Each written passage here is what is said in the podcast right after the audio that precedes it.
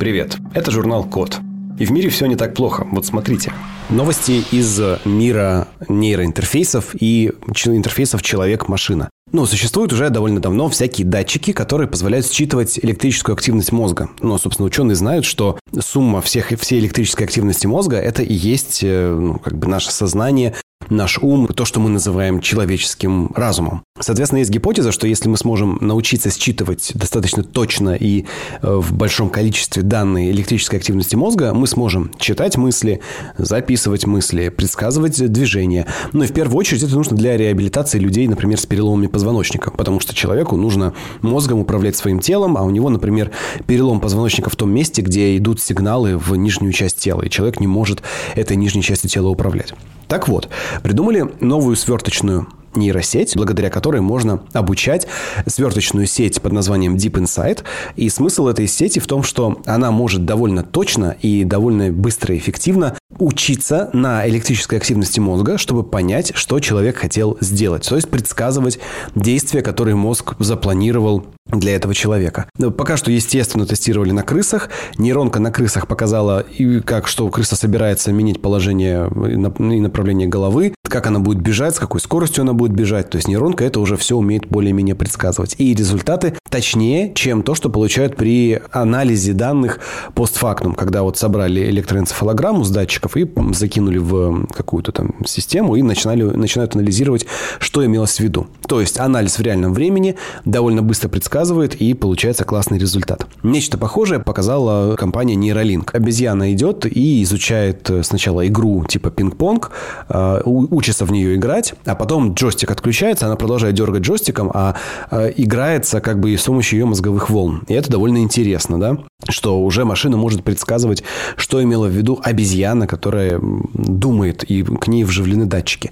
Ну и вот еще одна аналогичная технология, только теперь сделали ее ученые из Норвегии, Германии и Великобритании. Компьютеры смогут нам загружать информацию прямо в мозг.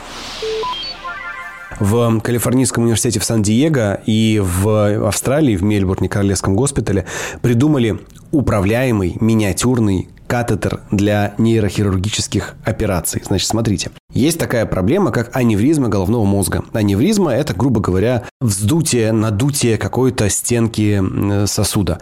И когда эта стенка надувается в мозгу, это очень опасно, потому что она может лопнуть, может быть кровоизлияние в мозг, и смерть наступит там очень быстро. Ну и аневризмы в мозгу бывают довольно часто. Это серьезная проблема. Их мало того, что трудно увидеть, их еще очень трудно лечить, потому что, ну, смотрите, в мозгу э, сосуды идут где угодно, по всей его там толщине, везде, и снаружи, и внутри, и там везде. Залезть в этот сосуд довольно сложно. Ну и, соответственно, придумали специальный мягкий, управляемый, роботизированный катетер. А, у него есть специальный гидравлический привод, который можно применять для очень точной, очень прецизионной, деликатной нейрохирургии. Там специальная резина, в ней есть полости, в, этой, в этих полостях солевой раствор, благодаря которому можно создавать гидравлическое давление и управлять формой этой трубки. Спокойно направляется эта трубка туда, куда нужно хирургу, и вот она там доходит до места лечения без проблем, стопов, поворотов. В общем, все, все классно новости новых технологий и, в частности, новых материалов. Придумали как делать термогенераторы на 3D-принтерах с помощью специального типа чернил. Значит, что такое термогенератор? И можно создавать электричество из э, изменения температуры. То есть, например, у тебя прохладная какая-нибудь пластина металлическая, ты на солнышко ее поставил, она нагрелась, и вот энергия нагрева может быть превращена там с каким-то КПД в э, энергию электричества. Замечательно. Но проблема в том, что производить вот эти вот генераторы, элементы, которые генерируют электричество из э, тепла или из холода, э, это дорого, и это не очень удобно. Они получаются довольно большие и, ну, как бы КПД не очень высокий. Что придумали? Придумали напечатать что-то подобное, что-то похожее на термогенератор, только не э, промышленным способом, а напечатать на 3D-принтере. Разработали особые чернила, там какие-то особые мелкие частицы, правильная хорошая вязкость, в общем, сделали все по науке, и напечатали маленькие столбики маленькие терморегулятора, там диаметр меньше полумиллиметра, высота примерно полтора миллиметра, все это нанесли на кремниевый чип. И если взять теперь этот чип и нагреть его с одной стороны, он начинает генерировать электричество. Удельная мощность, которую он смог загенерировать, это 479 ватт. Кажется, что довольно много. Говорят, что этого достаточно для питания небольшого беспроводного датчика. И, в принципе, эту технологию можно использовать так. У тебя есть какие-то в дикой природе датчики. Датчики там, скорости ветра, влажности, температуры, чего угодно. И проблема с этими датчиками, что их очень трудно запитывать. Ну, типа, у тебя в глухой тайге какой-нибудь висит, висят там 10 тысяч датчиков чего-нибудь. Не знаю, качество воздуха, например. И э, представь себе, 10 тысяч батареек нужно для них. Или 10 тысяч солнечных панелей. Это огромный обвес. Ну, типа, невозможный просто нагрузка. Там датчик этот размером за какую-нибудь спичечную головку и огромная солнечная панель, которая его питает. Ну, и это, в общем, проблема.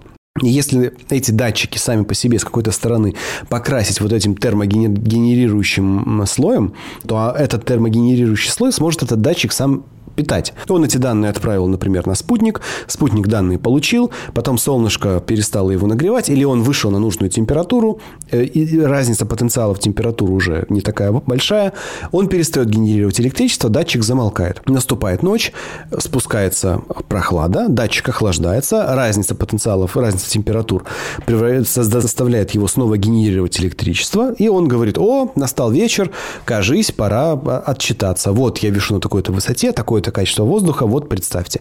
И получается, что ты можешь всю тайгу заселить, засеять этими датчиками, у тебя будет сетка, которая собирает данные о состоянии дикой природы в те моменты, когда меняется температура. А так как температура в любом случае меняется два раза в день, утром и вечером, вот тебе нормальный способ следить за природой, не особо ей вредя. Например, так.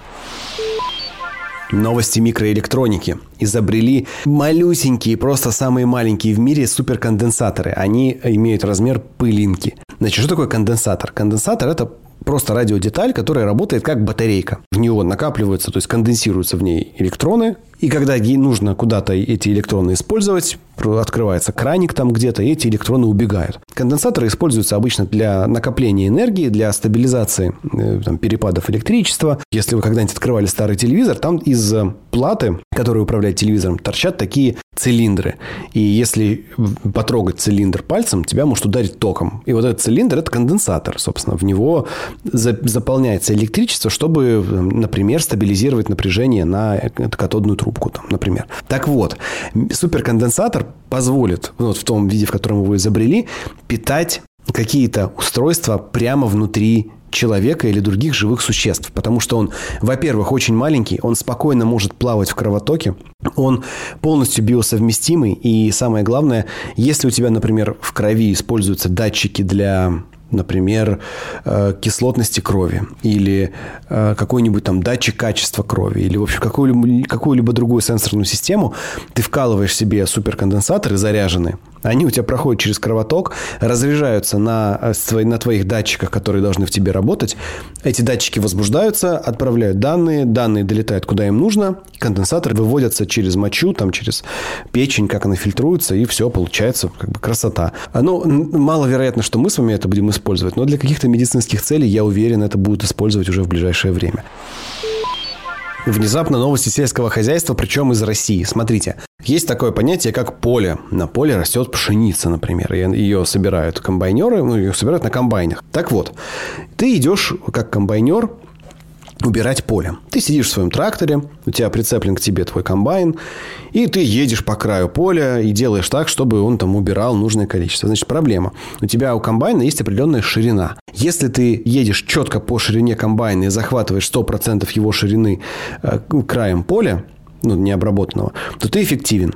Но комбайн водить вообще-то сложно, там, на секундочку, бездорожье, это трактор, это не очень точная машина, ну и, в общем, это довольно сложно. В общем-то, комбайнеры довольно часто ошибаются, могут начинать пропускать полосы, бывает, что они съезжают с маршрута, бывает, что комбайн начинает криво идти, бывает, что часть его перестает быть задействована, если он идет ну, порожняком. В общем, э, это довольно трудоемкая и сложная история управления трактором, к которому подключен комбайн. И что сделали ребята? В российской компании Cognitive Technologies. Они установили на подвижную часть комбайна одну двухмегапиксельную камеру, написали софт, который позволяет с этой одной камеры собирать данные, И с помощью этого софта сделали аппаратный комплекс, который позволяет рулить комбайном. То есть у тебя получается система автопилота твоего комбайна. Комбайнер сидит в кабине.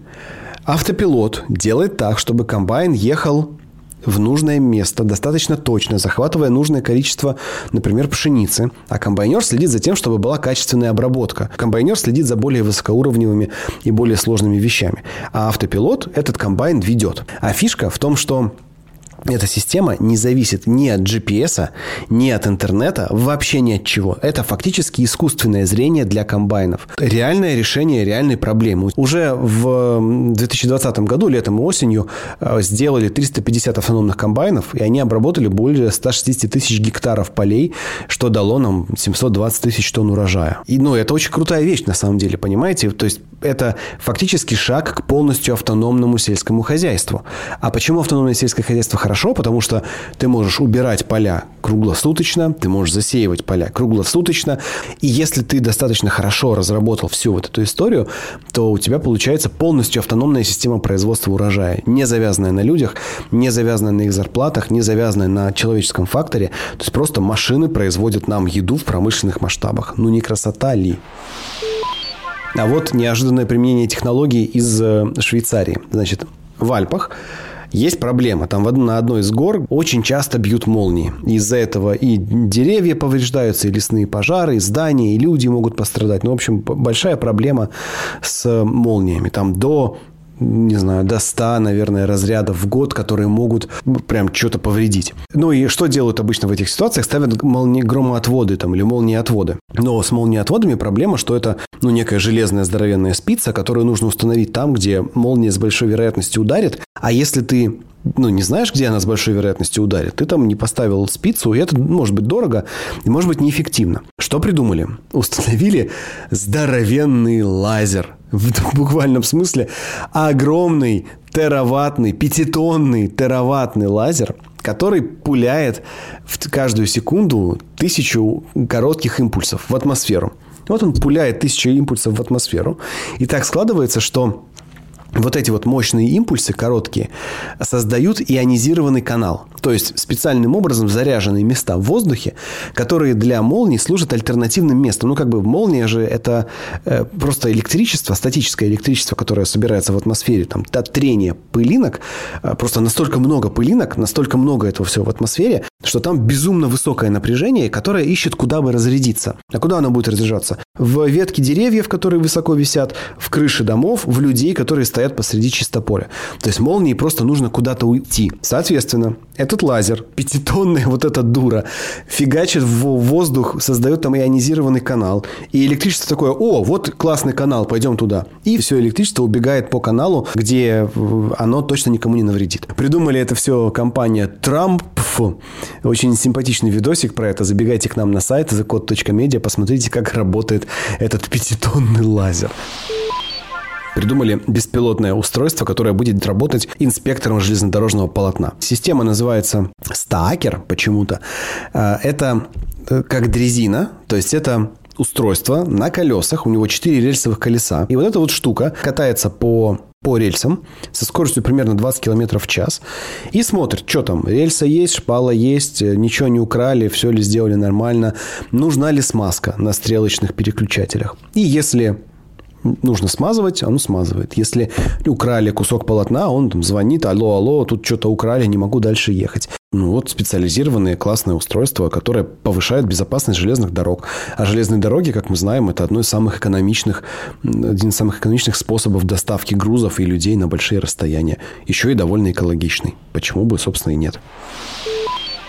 В Стамбуле тестируют, э, ну, говорят, что уже работают, но мне кажется, пока что это все-таки концепт. Изобрели специальную вертикальную турбину, которая работает от ветра, проезжающего мимо, мимо транспорта. Ну или, в принципе, от любого ветра. Значит, краткая предыстория.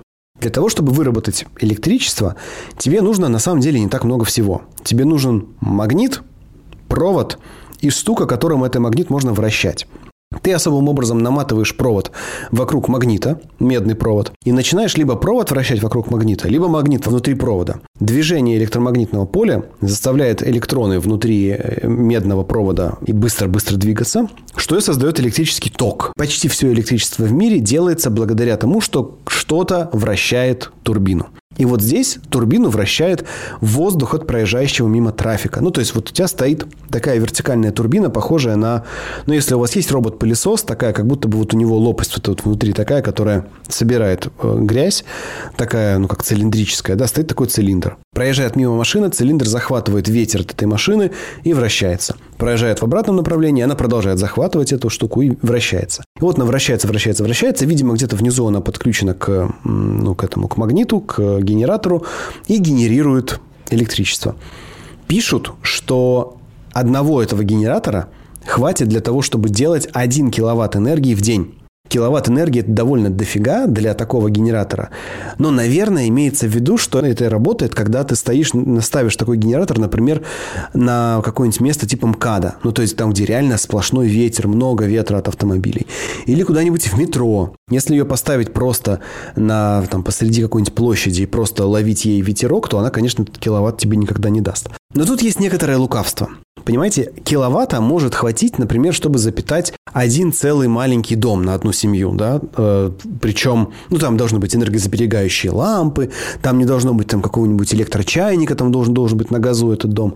Но в целом, как бы, киловатта, в принципе, там на трех человек может хватить, если они там только телефоны свои мобильные заряжают, и там холодильник у них работает, и стиральная машина класса А+++, да, то есть вот что-то такое, очень энергосберегающее. То есть, в принципе, один домик можно запитать. Но вся бытовая энергетика человеческая, то есть все наши дома, все наши вот эти вот новостройки, все эти небоскребы, это все детский лепет по сравнению с тяжелой промышленностью. То есть промышленность на самом деле требует на порядке больше электричества, на порядке больше мощности, просто в десятки, может быть, в сотни раз, чем энергия домов, людей, например, которые на этом производстве работают. Ну, то есть, да, хорошо, если мы можем там, не знаю, обеспечить 20% домов в каких-нибудь больших городах энергией от вот этих вот ветряных генераторов. Было бы, конечно, неплохо. Но это не решает глобальной проблемы тяжелой промышленности. Что с этим делать? Вот это вот пока большой-большой вопрос. Мне вообще кажется, что вот если посмотреть на новости науки, там постоянно такое ощущение, что ребята каждый день, каждый, каждую неделю отчитываются о каких-то невероятных открытиях. Если вы будете читать у нас сайт thecode.media или подпишитесь на журнал Код в Телеграме, вы будете эти новости читать и видеть, что на самом деле наука движется к какому-то невероятному светлому будущему с какой-то невероятной скоростью. Это прям здорово. Другое дело, что до готовых коммерческих продуктов это доходит не сразу. И, возможно, этим всем технологиям приходится приходится проходить несколько итераций, прежде чем они могут реально становиться какими-то ну, живыми и э, коммерчески обоснованными. Потому что, когда мы слышим, например, про зеленую энергетику, мы понимаем, да, было бы неплохо установить на крышу своего дома какую-нибудь там эффективную солнечную батарею. Да, было бы здорово. Но Представьте, энергозатраты на производство солнечной батареи иной раз могут превысить всю возможную пользу от экономии энергии за счет там, того, что не будет сожжен уголь. Или, ну вот там про экологию, например, тема, что вот ты покупаешь стальную трубочку для того, чтобы не загрязнять океаны. Да, вот, например, вот есть такая тема, стальная трубочка для напитков. И э, проблема в том, что чтобы произвести эту одну стальную трубочку, нужно потратить энергии, ресурсов, воды, как бы загрязнить среду гораздо больше, чем от всех трубочек, которые бы ты использовал за всю свою жизнь и, возможно, за жизнь твоих детей. При том, что эту трубочку ты поиспользуешь годик-другой, ты не будешь ее с собой постоянно таскать, тебе нужно ее постоянно мыть, пользоваться еще дополнительно водой. А при этом пластик из этой трубочки, он э, там распадется за 50, за 100 лет. Ну, то есть в масштабах планеты Земля 100 лет для распадения пластика – это вообще какая-то ерунда. А остальная трубочка будет распадаться, не знаю, там лет 300 или 500 или 1000. И вот как бы ты иногда смотришь, да, на вот эти все экологические перспективы и технологии и думаешь, не, ну круто, да, круто, там эко, био, лейблы, все хорошо, осознанное потребление, но если посмотреть чуть шире на картину мира, может оказаться, что это все не так круто и не так на самом деле выгодно. Спасибо за внимание. Заходите на сайт The Code Media, подписывайтесь на нас в социальных сетях и хорошего дня. С вами был Максим Ильяхов. Пока.